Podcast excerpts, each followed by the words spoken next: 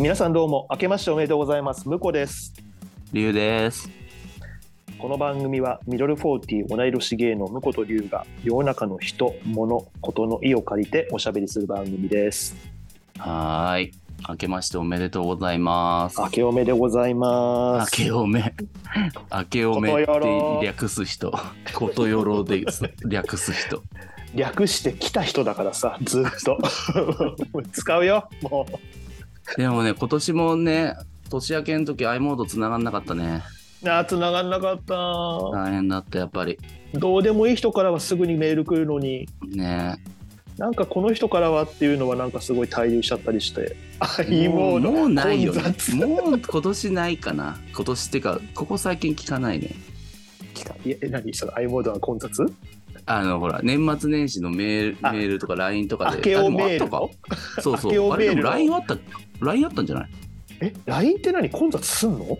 え、なんか去年とか一昨年とかさ、そなんかわかんないけど、あれ、そう最近じゃないかな。もう、もう、もう解消されてるかな。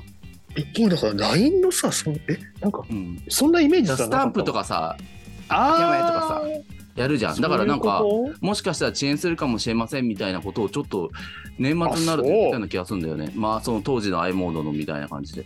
となんだろう1月1日の昼ぐらいに、あのうん今年もよろしくねぐらいのしか送ってないから、そうね。もう そんな日付が変わった瞬間にみたいなのしてないなと思って、うん、でもそうそういうことしてくれる人ってさ嬉しいよね。してくれたら嬉しい人からしてもらったら嬉しいんでしょ？いや怖い。何？え？違う？嫌味染め？嫌味染め？嫌味染め？今年も嫌味で。行ってまいります。ダメでしょ。嫌味どんどん行ってまいりますので。そんなことないよ。向こう君に闇なんてないじゃん。嘘染めしました、嘘染め。まあね、ね今年もね、緩めに行きましょうよ、本当に。うさぎ年らしいですよ今年は。そうだよ。ぴょんぴょん。うさぎ何何？玉尾みたいなイメージ？玉尾みたいなイメージ。たま中村玉緒の方？ぐー。グーじゃないよ。う。まいじゃん。それしか出てこないわ。玉尾さんって言わ玉緒れらったて言った時には中村玉緒と佐藤玉緒の2つに分かれるんだね。ちょっと前だいぶ前か、うん。歩みって聞いてうん、出てくる芸能人で世代が分かれるってよく言われたなと思ってあのああ、浜崎あゆみとうん中村あゆみってこと、翼が折れる方か。それそれ中中村さん、うん、えー。まあ、あゆはあゆでね、分かるからね。うん。うん、あわかった。まああのなんとかあうん。ゆみさん、はい。その前のあゆみさん。はいはい。中村さんの前ね。はい。うん。はい。青春家族出てたでしょ？出てく出てくるドラマがちょっとマニアックだなって思っちゃった 北の国からとかじゃないんだと思って。ああ、そうそうね、そうね、そう。あのゴロちょっと不幸、不幸気味な顔してね、そういう、うまいね、お母さん役とかで。ああそうそうそうそうそう。はいはい西田さんですね。あああねそうそうかそうか。玉尾さんの話からまたこんなことそうです、そうです。まあまあ、2023年になりまして、まあ去年もね、最後の、去年最後の回で、1年間振り返ってみたときに、まあ今年こんな良かったことがあったみたいなね。第2位、そういうまあ、1話したよね。位はポッドキャストで、第2位がまあそれぞれお互いね。うん。話したみたいな感じで。うんうん。では、じゃあ今年どうかみたいな話をね、はいはいはい。うん、しようかな、なんつって、なんつって思ってんだけど、うんうんうんそこでちょうどいいね、あのね、お便りが来ていたんですよ。あらありがとうございます。ちょっとそちらを読みたいと思います。はいぜひぜひ41歳男性ゲイの方、しんさんからです。はいしんさんりゅうさん、むこさん、こんにちは。こんにちはいつも、いつも楽しく聞いています。お二人に聞いてみたいことがあり、お便りします。お二人は、40歳を迎えてから新しい始めたこと、意識して続けてることなどありますか？私は40歳になってからフィギュアスケート教室に通い始めています。一般的に人生80年とするともう半分が終わってしまいだらだらと過ごしてしまったこともあるので何か新しいことを始めようと考えたことがきっかけでした。始めて1年半以上経ちますが、えーフィギュアスケートは生涯の趣味の一つとして続けていけそうな感じです。楽しい、うんうん。めっちゃ楽しいって書いてある、わすごい。えー楽しい感出てる、あそうそう。楽しい。めっちゃ楽しい、うんうんうんうん40歳はいろんな節目でもあると思うので、えー皆さんがどう過ごしているのか聞いてみたいです。これがしんさん。はい。まあ、しんちゃん知り合いですけども。うんうんうん。お便りありがとうございます。はいで、あなたが持つミドルフォーティーのイメージは、思って以上に楽しい。時代が変わったのもあるけど、でも、しんちゃん楽しいんだね。いい。でもすごいいいと思うよ。楽しい。めっちゃいいよねでも一言最初に楽しいって、うんなかなか言えないからね。うん、なんかミドルフォーティーのイメージはとか言ってさなんかなんかいろいろ疲れてきてとかさ体がとか言ってたのにね まあまあそれも込みで。もうしんちゃん楽しいって言ってるんで。うんそうだね。それも込みででも楽しいは楽しいよね。あそうそうそういう意味ではね。んうん。わかるわかる、うん。はい、でもう一つお便りがありまして、はい、ありがとうございます。はい、ヤッピーさん、えー、と男性ゲイの方あの年齢とか年代のところ2位っていうところに、えーうん185シャープ78シャープ46っていうねなんか聞いたことのあるマジックナンバーが、うんあったんですけど、うんあの見覚えも聞き覚えもあるようなるね数字の羅列だなって思っちゃう。はいうんうん。まあ、はいありがとう46ございます歳ということで、多分同い年、そういうことですね。はい。はい。まあ、知ってるかもしれないですけど、はい。えー読みますね、はい。えーこんにちは。ポッドキャスト開設おめでとうございます。ありがとうございます。初め。てお便りさせていただきます。はい。おない、かっこ花の76年生まれ組。うんミクシー時代から輝いていて感度の高いこのお二人の流れるような掛け合いが Spotify から流れてくるなんてすごい時代になったもんだなぁと感銘を受けております。ミクシー時代。から輝いてないけど。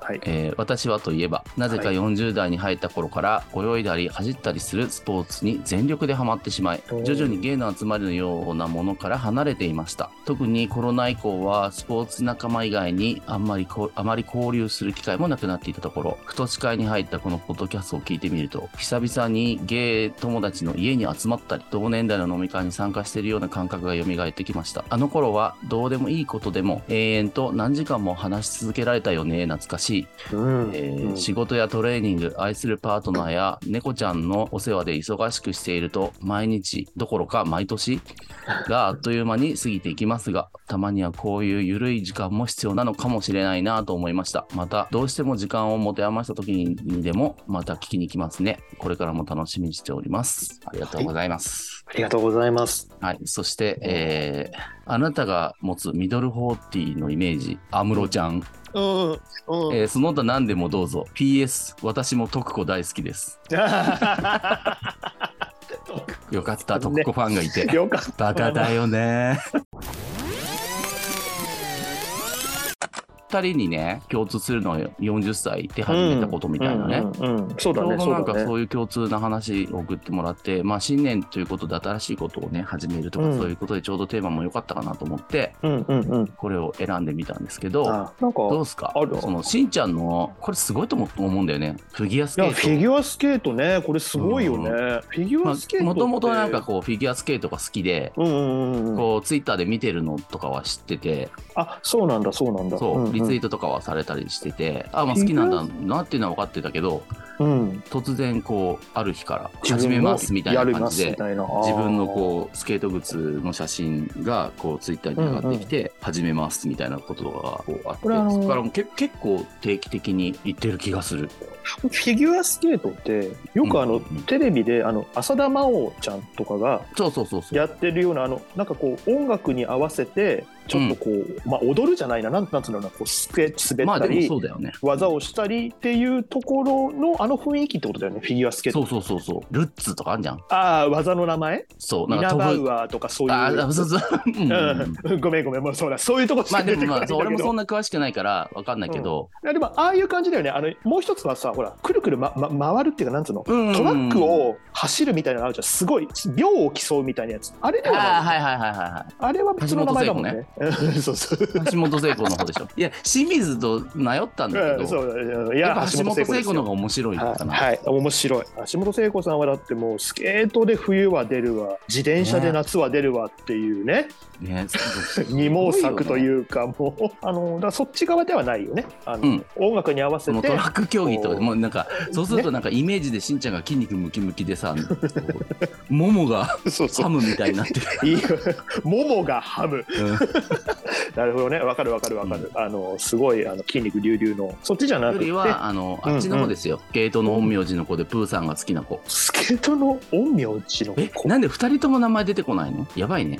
めちゃめちゃ、ゆずる、ゆずだ、ゆずい。やいやわかったわかった羽生結弦くん羽生、羽生、あれ羽生結弦くんそうだよ、羽生結弦くん。ごめんね俺陰陽師の子って言われたもんだからあ石田さんじゃゃなくて、いやあのスケート選手じゃないの全然。陰陽師の石田んさんじゃなくて、あそう。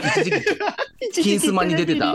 出てた人だけどあの人じゃなくってあの俳優さんで子役の頃から今も活躍してる人。神木隆之介？あれ？え、神木隆之介？神木隆之介君っていない？あれ？いるいる神木隆之。介君っているよね。いる。彼さなんか陰陽師的なさ映画出てなかったっけ？えー、わかんな多分なんかなんか別のものとなってると思うので、い。うん。えうんあの忘れてください、まあまあ、羽生結結弦とかみたいな。うん、そうだね。羽生結弦君みたいな感じってことだよね、うんうんうん。あとあの高橋大輔君とか。あ、そうそう。そのあと、えっ、と、小田くん。はいはいはいはい。あの信長の子孫ね。そう、そう。うん。泣いちゃうの。すぐ。ないちゃう。まあそういう感じで、でまあ、それを好きだからって言ってやり始めるって、ね。なかなか。すごいね、うんなかなかほらその最初の一歩って結構エネルギー必要じゃない？好きとはいえ。ね子供の頃だとさやりたいやりたいでできるけどやっぱ40になってからってなるとね、うん、やりたいだけだとだ時間だったり、まあお金だったり。よく言うけど、やっぱそう体力とか、まあ、お金とか、いろんなこと考えてた、じまあ、一番は時間だと思うけど、うんうんねうん。そこをこうどうねじ込んでいくのかっていうの、新しいことが、なんか入る隙間があんまないじゃん。こううんうんうんうん。本当はあるんだろうけど、こうそうだね。うん。ねその毎日忙しいって思いながら過ごしていると、うん。どこに入れたらいいか分かんないとか、うんうんうんねあるけど、そこにグイグイってこう割り込ませて、そうだそれをね。定期的にやるっていうのはもうすごいよね。うん。向こう君は、うんあの、向こう君は、えっ、と、スケートはやったことある、アイススケートってことようんうね。んうんうん。あるよ、やったことは。ローラースケートはね、光 GENJI の後ろで踊ってたみたいがあるからね。踊りたかったわ。後の、後の SMAP として。もうなんだかんだ、あの、8人目だって思ってたから自分はもう、そう思いながらなんか踊ったりしてた。ね、おかしかったよね、うんどうして、どうして選ばれなかったかっても思ったもんね。いや、それはだから俺が、あの、六本木の合宿場の前をうろうろしなかったからだなって自分のせいだと思って。自分のせいで、自分のせいで。そうなれなかったなあとはそのお俺あの一番上なのよ兄弟で履歴書勝手に送ってくれるお姉ちゃんがいなかったせいえー、もうそれ絶対そうじゃん。それだよ。だって履歴書が、お履歴書送ってくれるお姉ちゃんがいなかったら、ジャニーズになんかなれるわけないじゃん。って思ってたもん俺も。うん。で女の子はあれね、あのうん日曜日に竹下通りでソフトクリーム食べてたら、なんかわけのわかんない大人に可愛いねって言われてスカウトされた的なエピソードが大体あの女の子のアイドル初めはね、友達が声かけられたんだけど、一緒に、一緒についてったら、うん私ががみたいなそうそうそう。ある。もそうれある。定番の、定番エピソード。あとあのスター誕生にみんな出るのが流行っててあんまり興味なかったんだけど仲いい子がなんか応募するっていうからあなたもやりなよって言われて出したら私が取っちゃってっていう、ねついでに、ねついでに送ったのにね。そうそうこれキョンキョンね、うん キョンキョンか。そうか。そうそうそうあまあそうねスケートやったことあるよ、アイススケートあのどう？どう？俺ね、40超えてから初めてアイススケートやった。あの、あのー初めてのアイススケートが。初めてのアイススケートそうあのね俺は難しいなって思ういまだに、思うよね。うん、難しい。に滑れるようになるの1時間半ぐらいかかったもん。滑るのはまだ止まれない、あ、そうね。うん、滑るのはまだ。多分向こう君もそうだと思うけど、スキーの感じにしちゃいしちゃわない？あそうそうそうなの。だはは歯にすれば止まるみたいな気持ちあるでしょ、なんか。うん、けどそんなんで止まったら、うん。つんのめっちゃうのよね。そうそうそうそうそう。あれ危なかったよ。危なかったよねって一緒にやったわけじゃないけど、その、うんうんうんうん。うん、それ慣れるのは結構大変だった。何回かは言ってるの。なんか子供の頃に子供会で行った時もあるし高校生ぐらいで俺ドリームランドに行った記憶ある。あー、ドリームランドにあったよね。あったの。スケドリームドリームリン遊園地に。ク。ドリームリンクでしょ。ドリ。ームリンクだっけ？どうせ。ドドリームなんとかってなついてる。どうせっていうな。あのなんか遊園地にあったりとかしたから、うん。遊園地に行くと、なんか冬に行くと、うん。ジェットコースターとか乗るついでにちょっとそこでやったりとかしたり。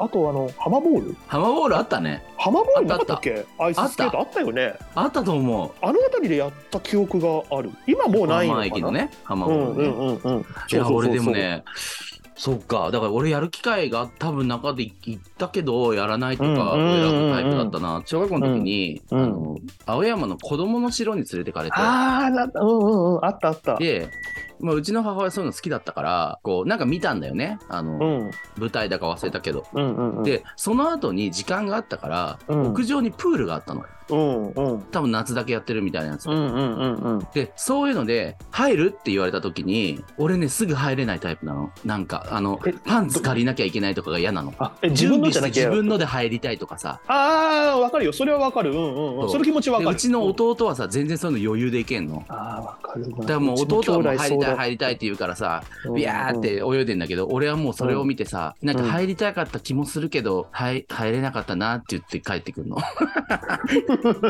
そういうタイプ。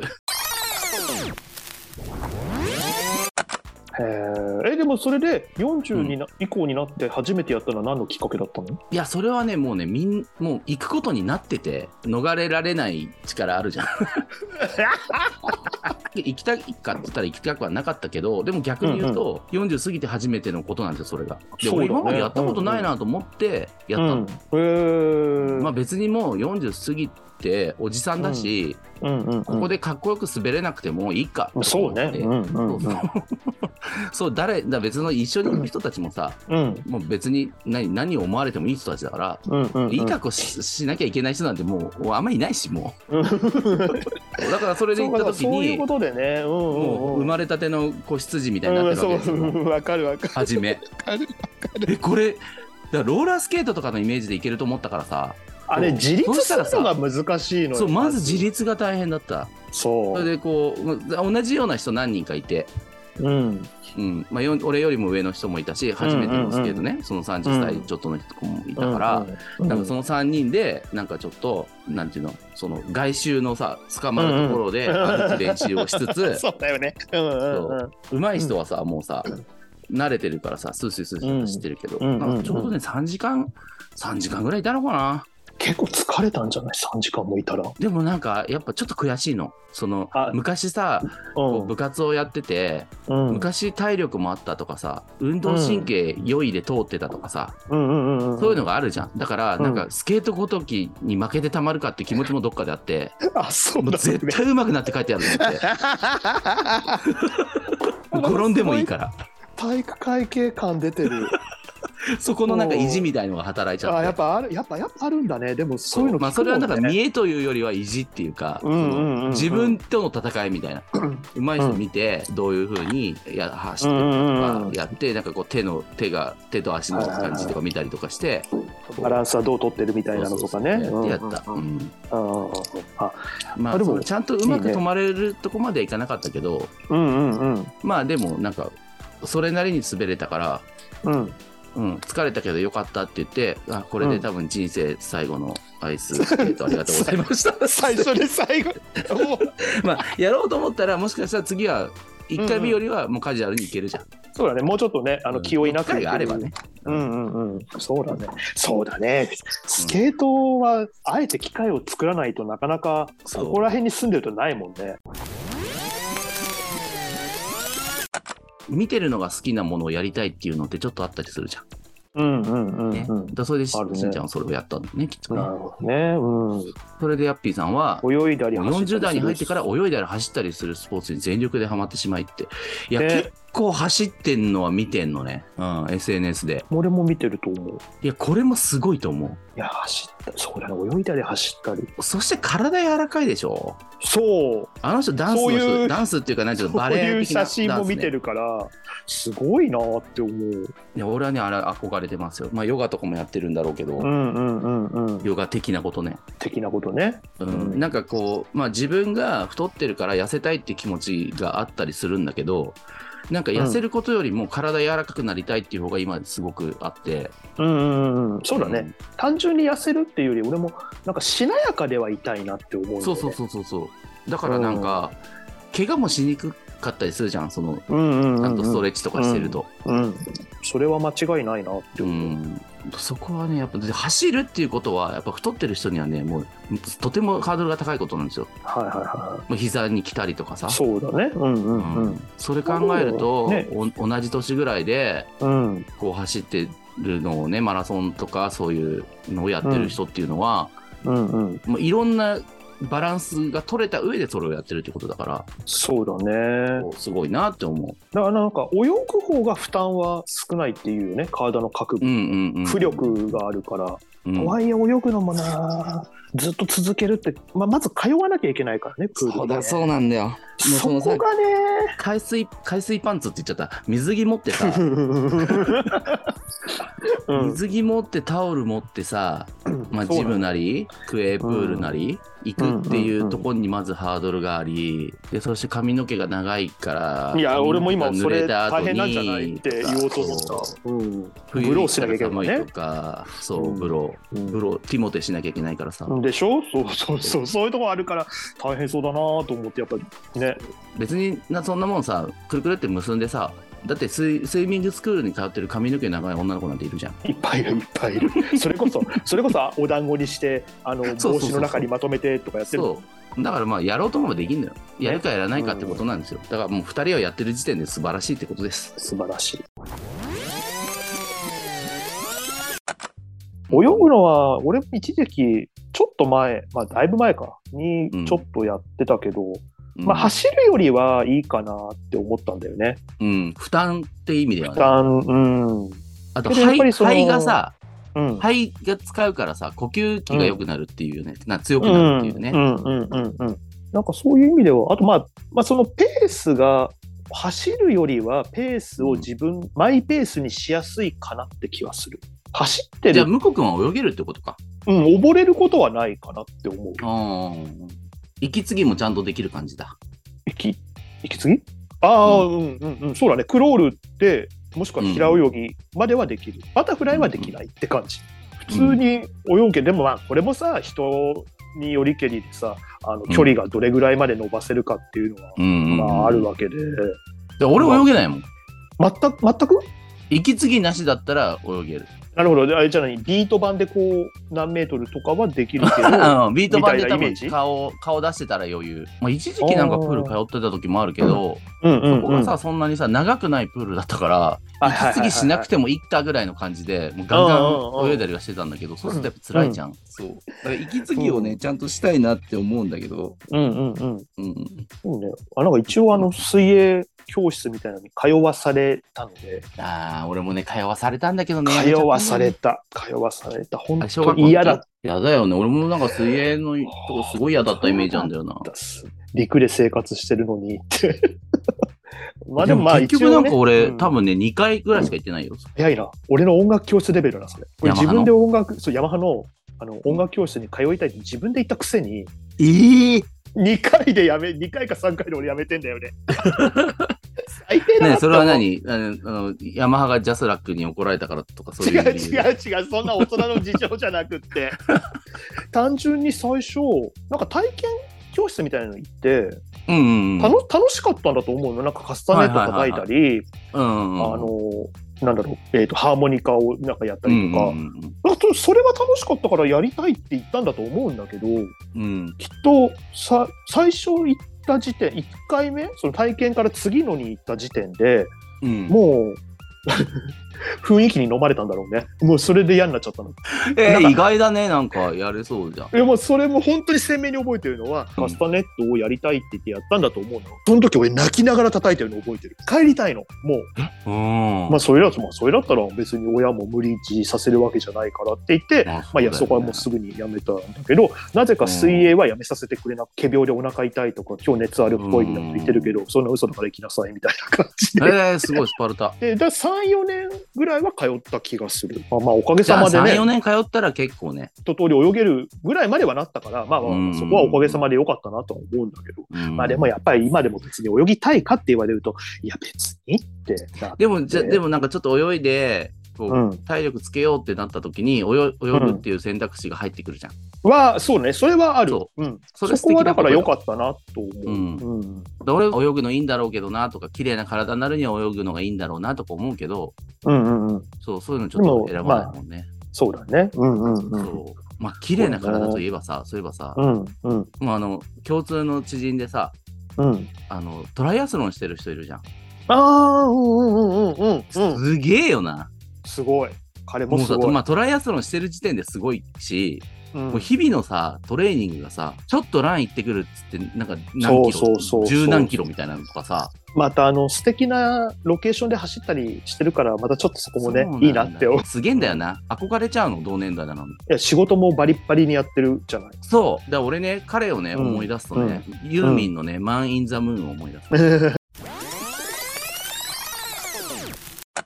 もう一人さ共通のさお知り合いでさボディービルの人もいるじゃないはいはいはいはい。あの方こそ40代超えてからじゃないのかなって思って、彼も、まあ、俺俺は結構ね、うん、彼はね、憧れリストの中に入ってるんですよ。いやいや俺もそうよすごいなって思う、うん、いやー、すげえよな。体が仕上がる前にお会いしてるから、うん。顔つきはそのままだけどそうだよ。あそれこそ飲んだくれてた頃ですよ。いやそうそうそそう。だよ、そうだよ。その、そう、酒やめたじゃん。ううん。そうお酒をやめ俺も酒やめたからさ、うんうんうん。そうその流れですごいと思ってるのもあるし、うんうんうん。そっから、まあ、チャリ乗ったりとか、まあまあ筋筋トレっていうかね、ん。いやだからそれがねまあだからそれもすごいなって思ってだなんかいや40過ぎてでやっぱ一つの区切りみたいな感じでみんなやっぱ捉えるんだよね。こうん。のシンさんがさ40歳はいろんな節目でもあると思うっていうのはこれ結構やっぱみんな共通で思うところなんだなって思って。そうね。うん。だ向こう君はさ、うん40超えてから始めたことって言ったらさ、まあ、もう俺は今言っちゃったけど、お酒なんだけどね。逆にお酒をやめるっていうことをやってるっていうかさ。うんうんうん俺は向この場合はバイクでしょ？そうまあ40からちょっと先だけど40うん。3とかだけどあれはそうだねいいよね。そうだねななんでなんで俺もあれを始めたんだろうなと いまだに思え、ってそんなんだけど感じなんだ。えそこがよくね。あれねあのい俺らの場合は40を超えたからっていう感覚よりは、あれはね、えー、と長年やってた、えーサラリーマンを辞めたからなんだよね。ああ、それがたまたまそのタイミングだあの23ぐらいからさ働き始めるじゃん。一般的に職場に週5日勤めて土日休みっていう、あの生活を、まあ、23から43まで20年間続けたんだけどはいはいはいはい。そこで一回もうそれなしっていうふうにしたのが、ちょうど、えー、と43歳ぐらいのタイミングで。えー、とコロナの1年前だったの？2019年。だからうん令和になるならないっていう時で。そうだね。そうでなんか時代も変わるし今までやってなかったことって何かな？で自分がちょっとや興味出てきたことって何かな？って思った時に、あうん。バイクの免許だとぐらいな感じでで、えー、とその年の10月から消費税が10%になる年だったのよ。だったら8%のうちに取ろうと思って。はいはいはいはい。まあ何するにもね。そこそこさ、まあ、何十万のするよね。だからだったら税金も大きいから、じゃあその前に行こうと思って 軽い気持ちであの取りたいんですけどそこのさステップ感が軽いよね。何かをやるっていう時。だってさっきさ、うん。そのバイクっての話した時さ、うん。なんでうん。なんで乗り始めたんだろうって言ったじゃんうん。それくらいの感じで新しいことを始めるって素敵じゃない？俺もバイクなんてね乗るって言ったらねもうね いろんなこと考えちゃうよ、そっかそっか。うん、だからきっとあのそれより前数年前からちょっと興味はあったんだと思うの,、あの周りで乗ってる人たちがいたし、うん。あの軽い感覚でカジュアルに乗ってる人がそのツイッターとかで出会ったりとか、そういう感じでいたから、あなんかちょっと興味はあるなとは思ってたんだけど、まあ今からで結局あれって教習所に通わないとなかなかね難しいじゃない、だからそれこそ時間もお金もかかるって思うとなんかこう、うん。踏ん切りがつかなかったんだけど時間はできたじゃん完全にって思って。でまあおで金もじゃあっていうねちょうどいいタイミングの何かが重なったんだ。うん。いくつかがね。そう。そうそうそう。それでまあ時間はあるし近場に教習所があったから歩いて通えるぐらいのところにあったから、あじゃあもうこれはなんか縁かなと思ってやってみようと思って、それこそ20年223年ぶりぐらいの教習所ってまあ若い人しかいないからさ基本的に。まあそうだよね。そりゃそうだよだよね。うん。もうもちろん。なんか場違い。いやでも場違いとか言ってもまあ別にしょうがないよね。って思いながらさ。とりあえず暑くなる前に取っちゃいたいからなんかもう5月ぐらいに入って、まあうん。7月前には取っちゃいたいよねぐらいな感じでやってたけどね、うん。うん。でもどっちかっていうと取ってからだね。なんかハマった感じがあるのは。ああ、だ多分そのさ、うん。まあもともと車好きな向こうくんじゃん?だかうんうんうん。らそこにさ、でしかも最うん。近キャンプとかの流れがあるじゃん、そこはいから先の。はい。はいはいはいはい。ちょうどいい流れだったんじゃない?だって俺もさそうそうか、も、うん、あんな、あんな向こうくんがさ、ハーレーに乗ると思わなかったもんね。いや乗ってないけど。乗ってないけど。乗ってませんけど。ハーレーが乗ってない。ハーレーには乗ってませんけど。まあでもまあ。裸に革のベストとか それ違うの？なんそのビレッジピープルみたいなビレッジピープル。なんかね、うんさっきほらスケートでさうん。自立しできないじゃんみたいな話したじゃんはいはいはい。バイクも自立できないんだよあれ起こす剣士なのな、あるよね。あるあるあるまず最初は自分で起こさなきゃいけない自力でこう、えいやってやるみたいな、ね。そうそうそうまずそこから始まるんだけど、うんまあそのあ、そこから始まるんだ。そこから始まるまず引き起こしって言ってその倒れてるバイクを、あのうん。起こすってところから始まるんだよね、適正検査みたいなので。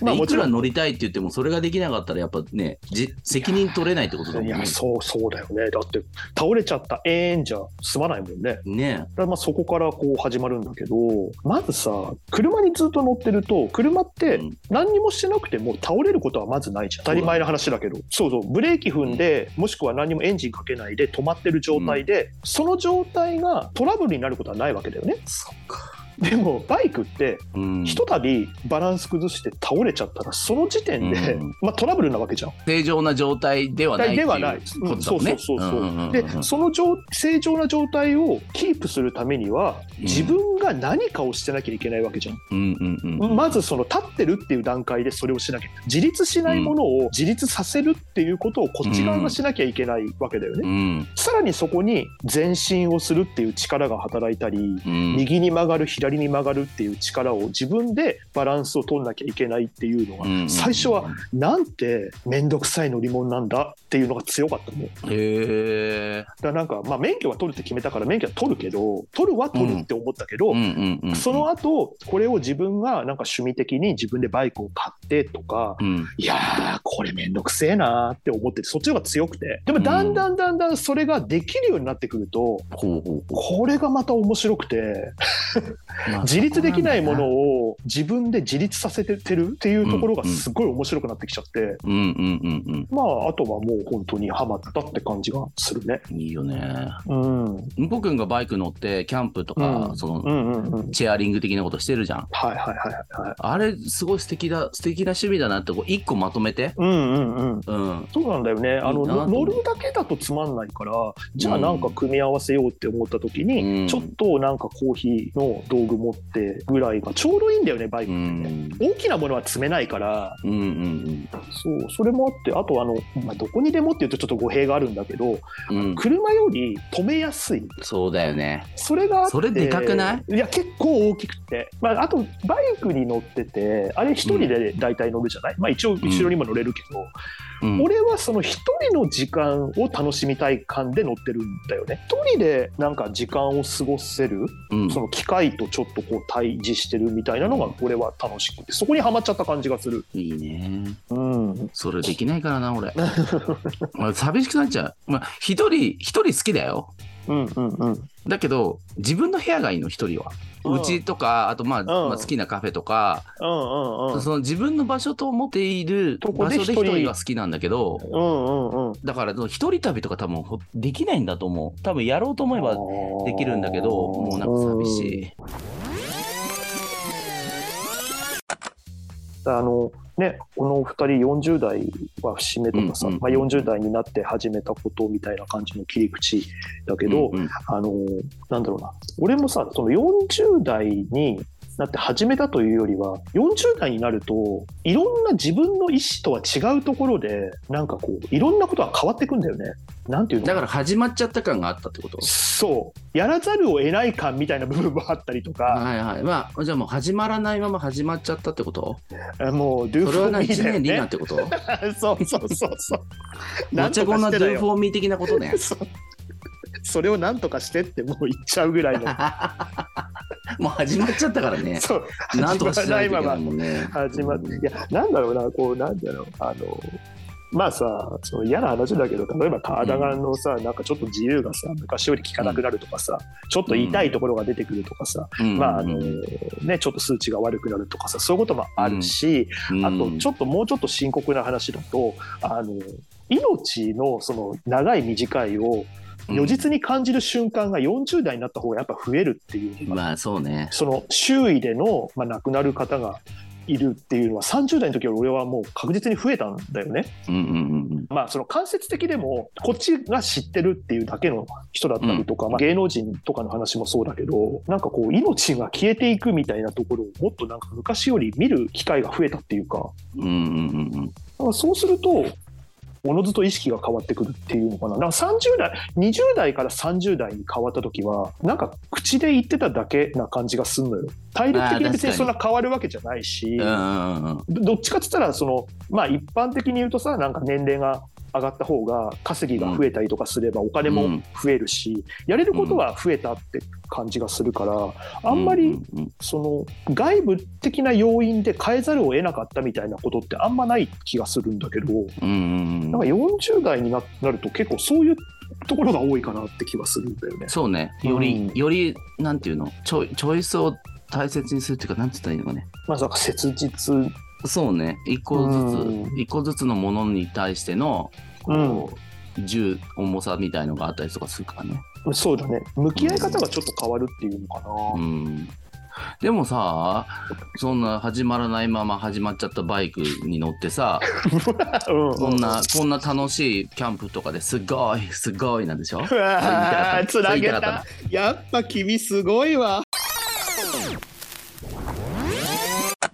やりたいと思ったことをうん。やっぱり、あのだけど面倒くせえなで終わらせるのかちょっとそこを踏み出すのかで、なんか見る世界がまた変わったりはするのは分かったなって思う。うん、だまあ新しいことを始めるってそそこだよね。うん、そうだね。うん、何するにせよね。今年もね、なんかやりたいなとは思う。まあ決めてないんだけど、ねまだ。うん、なんかやりたいなとは思う。ねうん、しかもその向こう君的なそのさ気がついたうんらそういうのをやってたみたいなノリで俺はやりたいのね。はいはいはいはいはい。新しいことを始めなきゃいけないと思ってやることって辛いじゃん。新しいことできたらいいなぐらいがいいかな。いいうん、それがいいと思う、うんそういう感じで始めた方が気負いもないしね。うん、そう気負わない気負わない。気負わない。いや、本当本当でも本当そうよ。気負いなく始めて、のんびり気負いなく続けられるのがいいんじゃないかなって思う。本当そうで、。あと、あの、せっかくだから始めたからもったいないからやめられないをしない方がいいかなと思そうねそそこのせっかくだからもったいないよね逆に。う。うん、本当もう嫌なことを続けけることによって、いいことをやれるリソースが削削られていくそうなの。もうこれはある程度嫌だっってまあなんかまあそこの頃合いも難しいけどそのもう嫌だっていう感じた時にちゃんと考えた方がいいよね、あのね、俺らもうそんなキャパないから。楽しむっていうことができる時間っていうのは実は少ないかもしれうん。っていう気持ちを持ちつつ、ない。なんかこうね、日々を送れた方がいいのかなって気はうん、するよね。